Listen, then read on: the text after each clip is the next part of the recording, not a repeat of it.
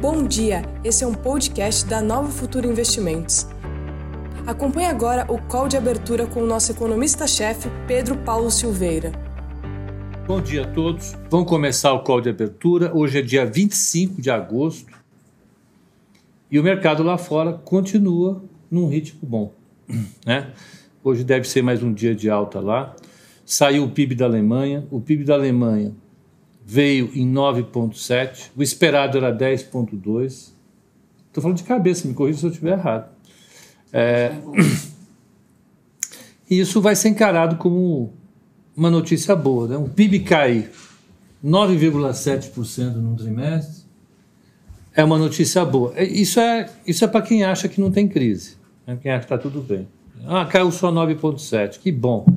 É só se você pegar o, o valor do PIB alemão e trimestral e ver quanto isso representa de perda de renda, é isso que a gente tem. O Adrian Cabaleiro pedindo para eu falar de, de Hering. Não é que eu estou abrindo aqui, calma, que é só, só abrindo as coisas. Um segundinho. Vamos, vamos ver se a gente consegue falar de Hering sim. É um papel que a gente fala de vez em quando. Eu já, eu já gostei muito dele e ele andou numa fase ruim recentemente. É, além disso, é, aqui no Brasil, a gente vai ficar discutindo é, o não o não lançamento do Big Bang. O Big Bang, por enquanto, está adiado.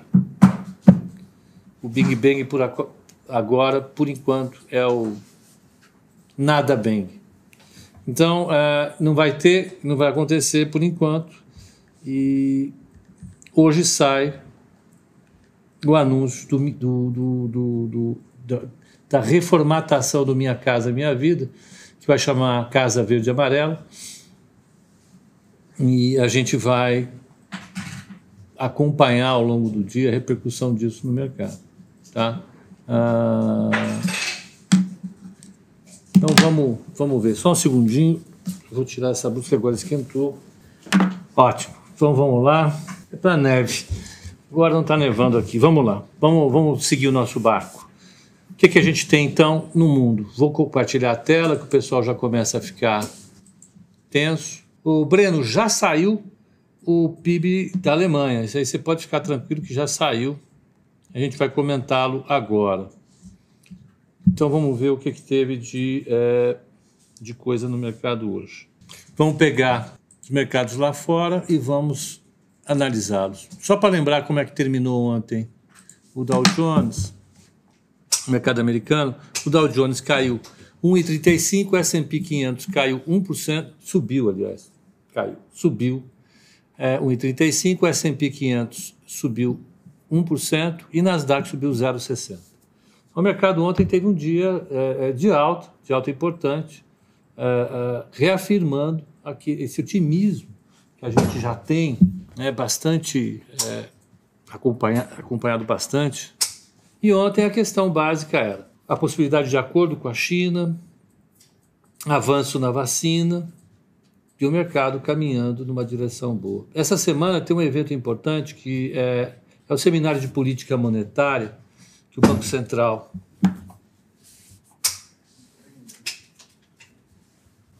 que o Banco Central é, é, promove nos Estados Unidos, na cidade de Jackson Hole, é, e que discute a política monetária mesmo. Vão as grandes autoridades do assunto conversar, e esse evento já se tornou um evento obrigatório para quem estuda política monetária, para quem acompanha o mercado, e ele sinaliza normalmente alguma coisa uh, importante para o curto prazo ou, no mínimo, importante para o médio prazo para entender quais são os objetivos dos banqueiros centrais, etc. E, tal. e a gente vai, evidentemente, acompanhar, vai sair artigo acadêmico para caramba, a gente vai ter que ler, então é um trabalho danado. No final das contas, é uma coisa que todo economista gosta de acompanhar. Aqueles que são macroeconomistas, então, é, suspendem todas as atividades para entender o que vai acontecer em Jackson Hole. Talvez é mais importante que o carnaval. Você imagina o que é ser casado com um economista ou com uma economista. Né? Quando é que é o carnaval? É, é em agosto. Né? Então é assim que funciona. E vamos, vamos acompanhar. A partir de quinta-feira, a gente vai acompanhar, ele vai, ser, vai ter a abertura, que vai falar na abertura é o Jeremy Powell, e a gente vai acompanhar, e normalmente saem coisas importantes. Vamos lá, vamos para o que está acontecendo agora. Na Ásia, Nikkei subiu 1,35, Tóquio subiu 1,35, Hong Kong caiu 0,26, Xangai caiu 0,36, Bombaim subiu 0,12, Singapura subiu 0,80. Na Europa, Londres subiu 0,16, DAX de Frankfurt subiu 0,71, Paris subiu 0,83, Milão subiu 0,86 e o IBEX de Madrid subiu 1,06. Vamos na taxa de câmbio agora. Taxa de câmbio. Euro, 1,18,19. Ela está um pouquinho para baixo do que estava um pouco ontem. Então o dólar teve uma pequena valorização contra o euro. O iene está 106,43. Taxas de juros. Vamos lá. 10 anos, vamos notar aqui. 10 anos. Está 0,688, subiu um pouco, porque ontem estava 0,63. Então, isso é uma boa notícia. Significa que o pessoal saiu de bolsa, saiu de treasury, vendeu o treasury, o preço da treasury cai, a remuneração sobe e comprou ações. Então, o mercado subiu. Então, o mercado saiu de ativo de livre de risco para entrar em ativo um pouco mais arriscado. Título de 10 anos da Alemanha, menos 0,44. Ontem estava menos 0,49. É, é, e do Japão, 0,034. Vamos ver a curva de é, 3 meses com 10 anos. Está aqui. Rates and bonds. É, vamos aumentar aqui. 3 meses, 0,08, 10 anos, 0,69. Um menos o outro, 59 basis points, ou 0,59%. 59 basis points contra 55 de ontem. Subiu um pouquinho. Foi bom. Né? Foi bom. Ah, 30 anos tá 1,40. Eu não lembro quanto que estava 30 anos ontem. Eu vou pegar. Só para a gente saber um pouquinho. Mas deve, deve estar um pouquinho mais baixo, devia estar um pouquinho mais baixo do que, do que hoje. É, então, o pessoal saiu de 30 anos, vendeu 30 anos, a taxa de juros sobe e ele é, melhorou um pouquinho. Vamos ver ontem. Ontem estava em 1,35. Então, ele de fato melhorou um pouco. 1,35 para 1,40 foi 5 basis points. É pouca coisa. Quando você tem uma posição de treasury de 30 anos, isso aí, 5 basis points é pode custar o teu emprego. Estou exagerando um pouco para dar um, um, tom dramático para essa manhã. O VIX está 22,35. 22,35 está perto do que estava ontem, esse não teve novidade nenhuma. Então, esses indicadores mostram que o mercado está no momento de avaliar um pouco mais de risco, de tomar um pouco mais de risco, o que é coerente com o que está acontecendo com a Bolsa. Então, o que está acontecendo na Bolsa não é isolado, pessoal está saindo de risco, está tá saindo de ativos livres de risco, indo para ativos mais arriscados. Então, tá, tá bom aí. Uh, é um sinal de que o mercado, pelo menos no exterior, tá de bolsa e de títulos e moedas, está indo para ativos de risco, saindo um pouco de ativos livres de risco. Então, estamos, estamos conversados, eu acho que aqui está é, tá tudo bem. Uh, o Guilherme perguntando como é. Tem um monte de perguntas. Para o pessoal que está no YouTube, aguenta que eu já vou responder pergunta, tá? Teve gente que perguntou de DARF, teve gente que está perguntando de, de, de como é que está a carteira, eu já respondo tudo isso. Não vou deixar de responder, não. Bigode da Bolsa. Pepa não está mais em casa? Não, ah, não estou mais em casa. O som do Fabrício está bom. O Faria diz que está ok. Esse negócio de som eu não entendo. E olha que agora tem um investimento aqui, tem microfone aqui, tem microfone a colar. Não é por falta de investimento. Vocês, por favor, se decidam sobre o som. Som ok. Tá baixo, mas dá para escutar. Será que o Instagram não aceita esse, esse microfone? Só vai faltar. Essa eu não vou aguentar mais. Mas vamos, mas vamos, vamos adiante. Vamos tocar o nosso barco. Eu vou correr porque daqui a pouquinho tem uh, uh, tem abertura de mercado, vamos, vamos correr. Então, nós vimos lá fora os mercados na Ásia e na Europa bons, moedas e títulos ok e o VIX ok.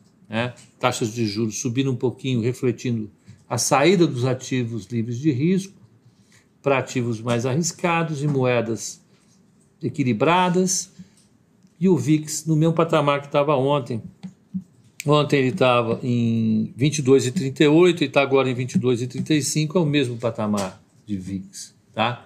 Então, tudo bem. Ó, uh...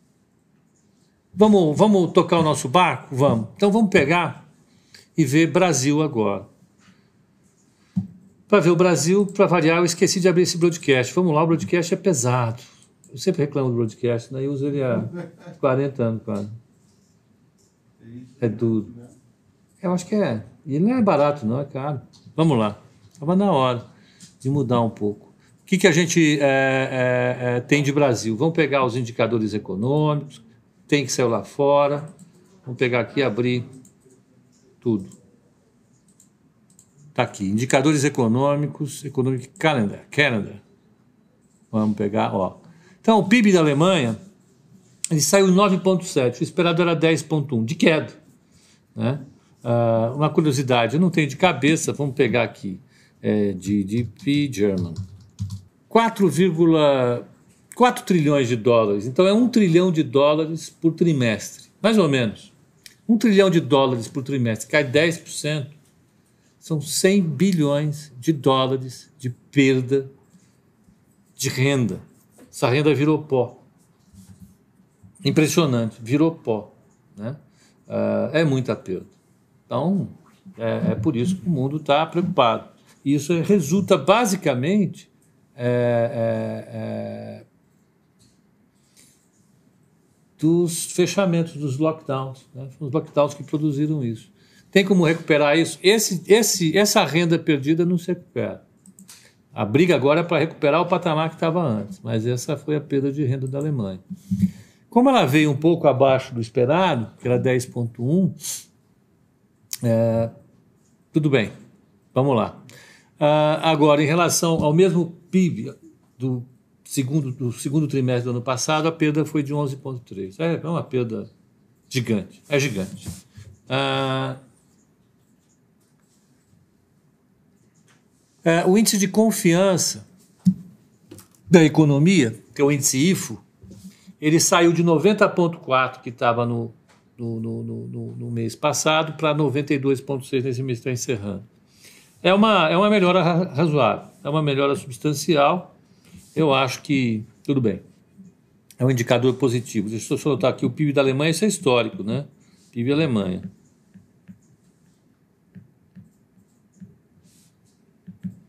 menos 9,7%. Aí você vai, vai ser capaz de dizer: olha, o Brasil foi melhor, ele perdeu menos PIB. É, eu não pensaria assim. Mas vamos lá. Então, daqui a pouco vai sair é, dados do setor externo do Brasil e vai sair é, a sondagem do comércio da FGV. Aliás, a sondagem do comércio já deve ter saído. Deixa eu olhar lá, o IBRE. Libre FGV, sai às 8, sai, sai cedinho, sai às 7, 7 e meia da manhã, às 8 horas da manhã. De novo, o mecanismo de pesquisa aqui está como o Yahoo, não sei por que diabos, eu já desabilitei. Ó, subiu bem o comércio. Ó, subiu 10,5. O comércio subiu 10,5. A expectativa, estado de confiança do empresário do comércio subiu 10,5%. Vamos ver o que, que o Rodolfo Tobler fala. A confiança do comércio mantém a tendência de recuperação com expressiva alta em agosto, conquistando 92% da confiança perdida desde o início da pandemia. Esse foi o mês, o resultado do mês foi influenciado principalmente pela melhora de percepção sobre o momento atual, mas ainda com aumento do otimismo para os próximos meses. Apesar dos resultados positivos, a velocidade da recuperação não tem sido homogênea entre segmentos. Tem gente que cresce mais, gente que cresce menos. Os consumidores estão se mostrando, mostrando cautelosos e a incerteza se mantém elevada, dificultando a elaboração de cenários mais claros da tendência da confiança dos próximos meses. Já recuperou quase tudo de confiança. Confiança. Isso é confiança. não é, é, é índice de atividade, é o índice de confiança. Se você olha, e vocês no Instagram não vão conseguir olhar, se você olha é, o comportamento a, a, a, do gráfico, ele está quase encostando no patamar pré-crise. Então, o comércio ficou extremamente assustado, sem, sem nenhuma confiança. Uh, em abril, ele caiu de 100, para vocês terem uma ideia, para 60, e já estão em 90 e quanto? Uh, 97, é isso? 96,6. Então o comércio veio com uma tendência. Isso vira atividade? Pode virar. Porque a partir do momento em que os empresários estão com essa confiança, eles voltam a contratar, eles voltam a, a gastar, repor estoque, atender seus clientes. É, começa, a atividade começa efetivamente a, a, a melhorar. Né? É isso que a gente vê normalmente. Então, o índice de confiança do comércio, a FGV, bateu 96,6.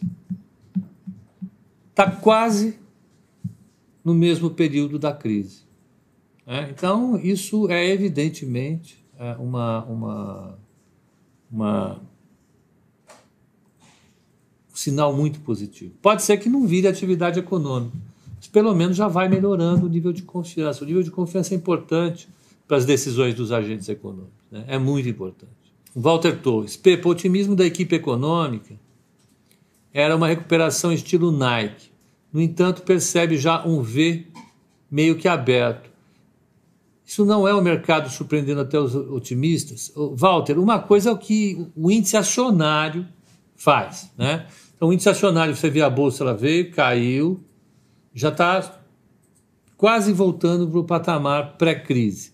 A confiança, a confiança dos empresários do comércio tem esse comportamento. Outra coisa é a economia real, Walter. Outra coisa é a economia real. A economia real pega o faturamento de todas as empresas, não é só de uma ou duas, é de todas as empresas. É, restaurante, o metrô, as empresas de ônibus, a, a, o consumo de energia elétrica, a, a produção de roupas, a importação, a exportação, tudo isso é, é, fala sobre atividade econômica. Quando a equipe econômica fala em recuperação em Nike, esse é o cenário da atividade econômica total, não é da bolsa. Então o mercado está mais otimista, e você tem um V sim. Esse, esse indicador que a gente está vendo aqui é o índice de confiança do comércio. Ele está espelhando o que o comércio espera que vai ser a, a, a, o setor, a sua empresa, o que cada empresário acha que vai ser a sua empresa, nesse momento e um futuro próximo. Então pode ser que ele esteja extremamente otimista agora, mas isso não necessariamente vai virar atividade econômica. É, então, é isso. A gente tem uma, uma, uma atividade econômica que vai seguir um Nike, mas a Bolsa vai antecipar como foi nos Estados Unidos. No Brasil, o PIB caiu menos porque o agro segurou a queda, diferentemente da Alemanha, que o agro representa menos de 1%. É, capitão, pode ser uma, uma boa explicação, sem dúvida nenhuma. Tem outras, né? É, é, o peso da, dos, dos estímulos que o governo fez aqui no Brasil é maior do que o que foi feito na Alemanha no segundo trimestre. Isso com certeza também ajuda né, a, a, explicar a diferença. Aqui no Brasil a gente teve é, um total de um pouco mais de 5% de, de, de, de pacote do governo, e isso uh, uh, ajudou a dar uma segurada. Mas esse efeito é passageiro. Né? Então, a gente vê é, é uma diferença também na recuperação. E leva em consideração também é, que, apesar da, da agricultura tem um peso razoável, maior aqui no Brasil, o emprego, o grosso do emprego no Brasil, ele é criado na, na cidade, né? é um emprego urbano.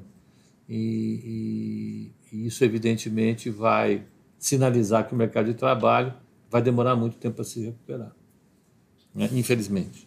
A Roberta está perguntando se eu acredito em uma segunda onda de contaminação no nível da primeira.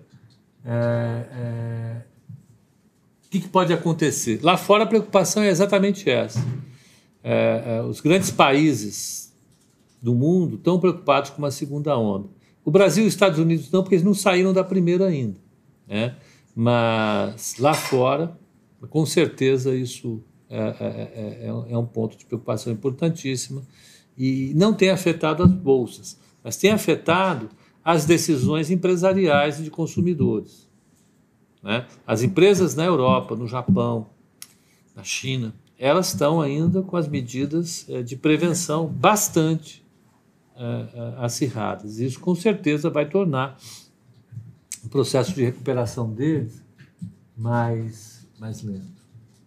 É, o Denis está dizendo, Pepa, a injeção de dinheiro na economia americana para conter a crise deve enfraquecer o dólar a longo prazo, em relação ao euro, por exemplo. Se sim, seria muito risco pensar em um ETF na Europa? Olha, Denis, essa é a discussão que tem dominado o mercado de moedas no mundo. Né? Todo mundo acredita de fato que o dólar vai dar uma enfraquecida, em relação ao euro principalmente, em relação ao iene, por conta desses pacotes. Você está completamente certo. Certíssimo. É, então tem muita gente comprando a Europa, tem mesmo. Você não é o único, não. Pode ser uma coisa interessante. Vamos, vamos pegar aqui a abertura um segundinho. Vamos pegar, está abrindo, ó, o dólar está caindo um pouquinho. Vamos pegar o mini índice primeiro. Olha, o, o mini índice está saindo a 102,725, um 0,16 de alta. Isso para mim é um 0 a 0. E o mini dólar, 5,588 está caindo meio por cento. Essa é uma queda mesmo. Então, bolsa de lado,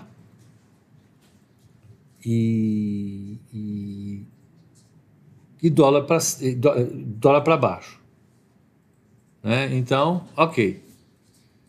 É, vamos pegar a taxa de juros caindo um pouquinho, caindo um pontinho. Isso não é uma queda, não, isso é um zero a zero. Vamos ver quanto é que sai o IPCA 15. Vamos pegar o IBGE. O IPCA 15 é o IPCA medido do dia 15 ao dia 15, como o nome já fala. O, o IPCA cravou nas estimativas. Quer dizer, as estimativas cravaram no IPCA. O IPCA veio em 0,23, era a mediana das expectativas do broadcast, se eu não me engano. Pelo menos eu ouvi a Rosa Riscada falando que as expectativas eram em 0,23. Vamos ver quanto que era a mediana das expectativas pelo, pelo broadcast. IPCA, vamos pegar aqui. Exatamente. IPCA 15 deve desacelerar 0,23 e veio exatamente 0,23. É um número baixo, baixinho, que é consistente com aquela estimativa que o mercado tem de um IPCA fechando esse ano abaixo de 2%. Abaixo de 2%. Portanto, essa ideia que andam falando por aí, buzinando, de que pode haver inflação por emissão de moeda e tal. Olha, vocês estão vendo a inflação, né? O desemprego bombando, a economia brasileira super afetada por essa crise, não tem como ter inflação. É isso, está aqui. Prova, está aqui, está provado. Não teve inflação. Então, a, a, a inflação está tranquila. E, por fim, a gente vai ter hoje, eu acho que como evento mais importante aqui no Brasil, a, o não anúncio do plano que seria o plano Big Bang. O plano Big Bang seria um conjunto de medidas para estimular a economia. Ah, o governo retirou a, a, da agenda essa proposta e é, é, adiou. E no seu lugar vai anunciar apenas né, uma mudança estrutural, uma mudança de abrangência no Minha Casa Minha Vida, vai passar a chamar Casa Verde Amarela, e a gente vai é, é, ter uma ideia disso depois do anúncio. Mas a ideia original já foi. A ideia que parece que vai ser é tirar, é, é dar um pouco mais de impulso a, a, aos financiamentos no Norte e no Nordeste para estimular a região, e, e, e, e isso deve uh, uh, aproveitar, deve, deve dar um impulso uh, em alguns segmentos. Vou acompanhar, isso é o mais importante. Vamos ver o mini índice agora.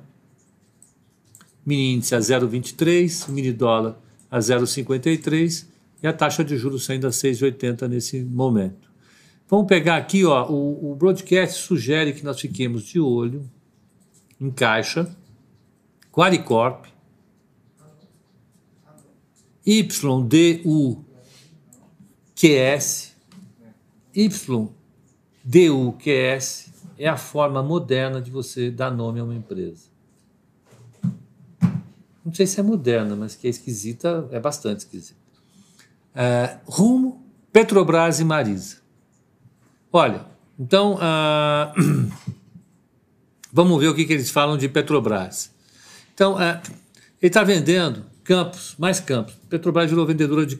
Além de, de, de, vender petróleo, ela vende campo de petróleo também. É bom isso? Não sei. Você faria isso? Hum, não sei. Vamos lá. Eu não sou. Nós estamos no andar que foi da Petrobras aqui, diga-se de passagem. Isso aqui foi a Petrobras em São Paulo. Hoje já não é. Venderam também. Saiu. Vamos lá. Uh, então vamos lá. A Petrobras está vendendo campo de petróleo. Lojas Marisa teve um prejuízo isso eu vou anotar aqui. Marisa teve um prejuízo de 171 milhões de reais no segundo tri, né? E ela, e ela vinha a, a, em 19 perdendo 28 milhões nesse trimestre. Então, ela aumentou o prejuízo. Né? A cena educacional uh, teve um lucro de 54 milhões. Uh, e foi uma queda de 7%. Então, até que ela saiu bem. O EBITDA dela foi de 134, 133 milhões de reais. Então, ela teve um aumento de 8,5%. Eu não olhei o balanço, mas é, parece ser bom. Se comparar com, com, com, com, com Cogna, né? Uh, Ontem saiu uh, uh, uh, alguma coisa de JHSF, vamos comentar aqui.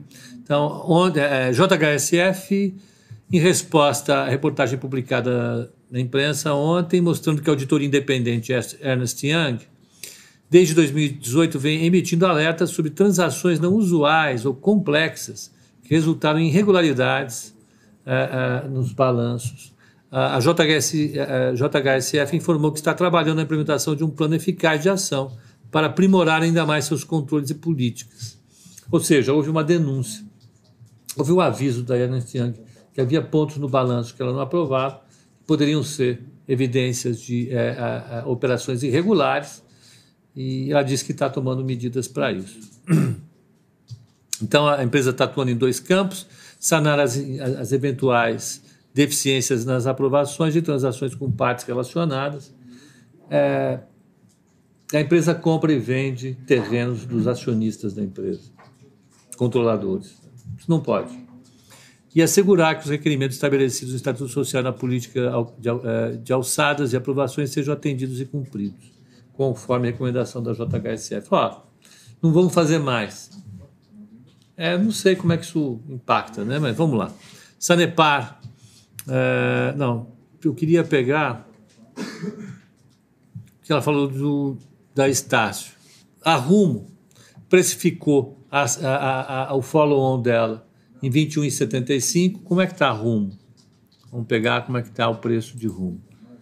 Raio 3. Está 22,41. Ela está dando um prêmiozinho para quem entrar. Um pouquinho mais está. Quanto que está de ganho isso? um desconto de 22,41 para 21,75, 21,75 delta, você ganha 3% quase se você comprar no follow-on. É o que ela está sugerindo para você. Então ela vai uh, uh, usar o dinheiro para tirar a dívida mais cara né, e para executar projetos. É bom. E hoje sai, sai à tarde, né? Esse é o balanço da, da. É hoje? É hoje, né? Da, Y, Y, Z, H, X, O, K, Z. A Estácio. A Estácio sai hoje? Estácio é mais fácil falar. Olha, o Vinícius está dizendo, olha, em relação a, a, a JHSF. Poder não pode, mas deu lucro. Sei. Eu não vou nem analisar, porque é, eu não acompanhei depois que é, uma empresa de consultoria, de auditoria, fala alguma coisa, é melhor esperar para dizer alguma coisa. Né? Então tem que esperar. Vamos, vamos esperar. Ah, ah, o City acabou de falar que ser educacional trouxe um conjunto de resultados fortes. Muito bom. Uh, Santander, ser educacional teve segundo tri surpreendentemente forte. Eles estudaram na mesma escola, os analistas do City do, do Santander, forte. forte. É, tá bom. Estou me divertindo só. Por favor, desculpem. É, é um pouco de humor às, às 9h14. Hã? Sai amanhã. Sai amanhã? Então, o que, que o nosso amigo da Broadcast está falando? É, não tem nada. Estácio sai amanhã, não sai hoje. Então, a gente tem isso. No momento, o mini índice é 102,770, está com uma ligeira alta de 0,20. Isso é um 0,0 para mim. Não está com cara de ser nada muito uh, forte. Da, o dólar está 5,578. É, é, e a taxa de juros está praticamente no 0 a 0 também. Tem um F27 está a 6,81, subiu dois pontinhos. Então, o mercado está parecendo cauteloso. Vamos olhar a, a, a, o anúncio do Minha Casa Minha Vida 2, versão verde e amarelo. E, e, e, é isso. Né? Eu acho que é, é o que tem para hoje. índices de atividade nos Estados Unidos são, são parcialmente importantes, não tem lá toda essa a, a importância, mas a gente vai ficar de olho também. Então, para vocês aí do Instagram, um bom dia, um excelente pregão e até o código de fechamento hoje às 18 horas, tá bom? Até lá.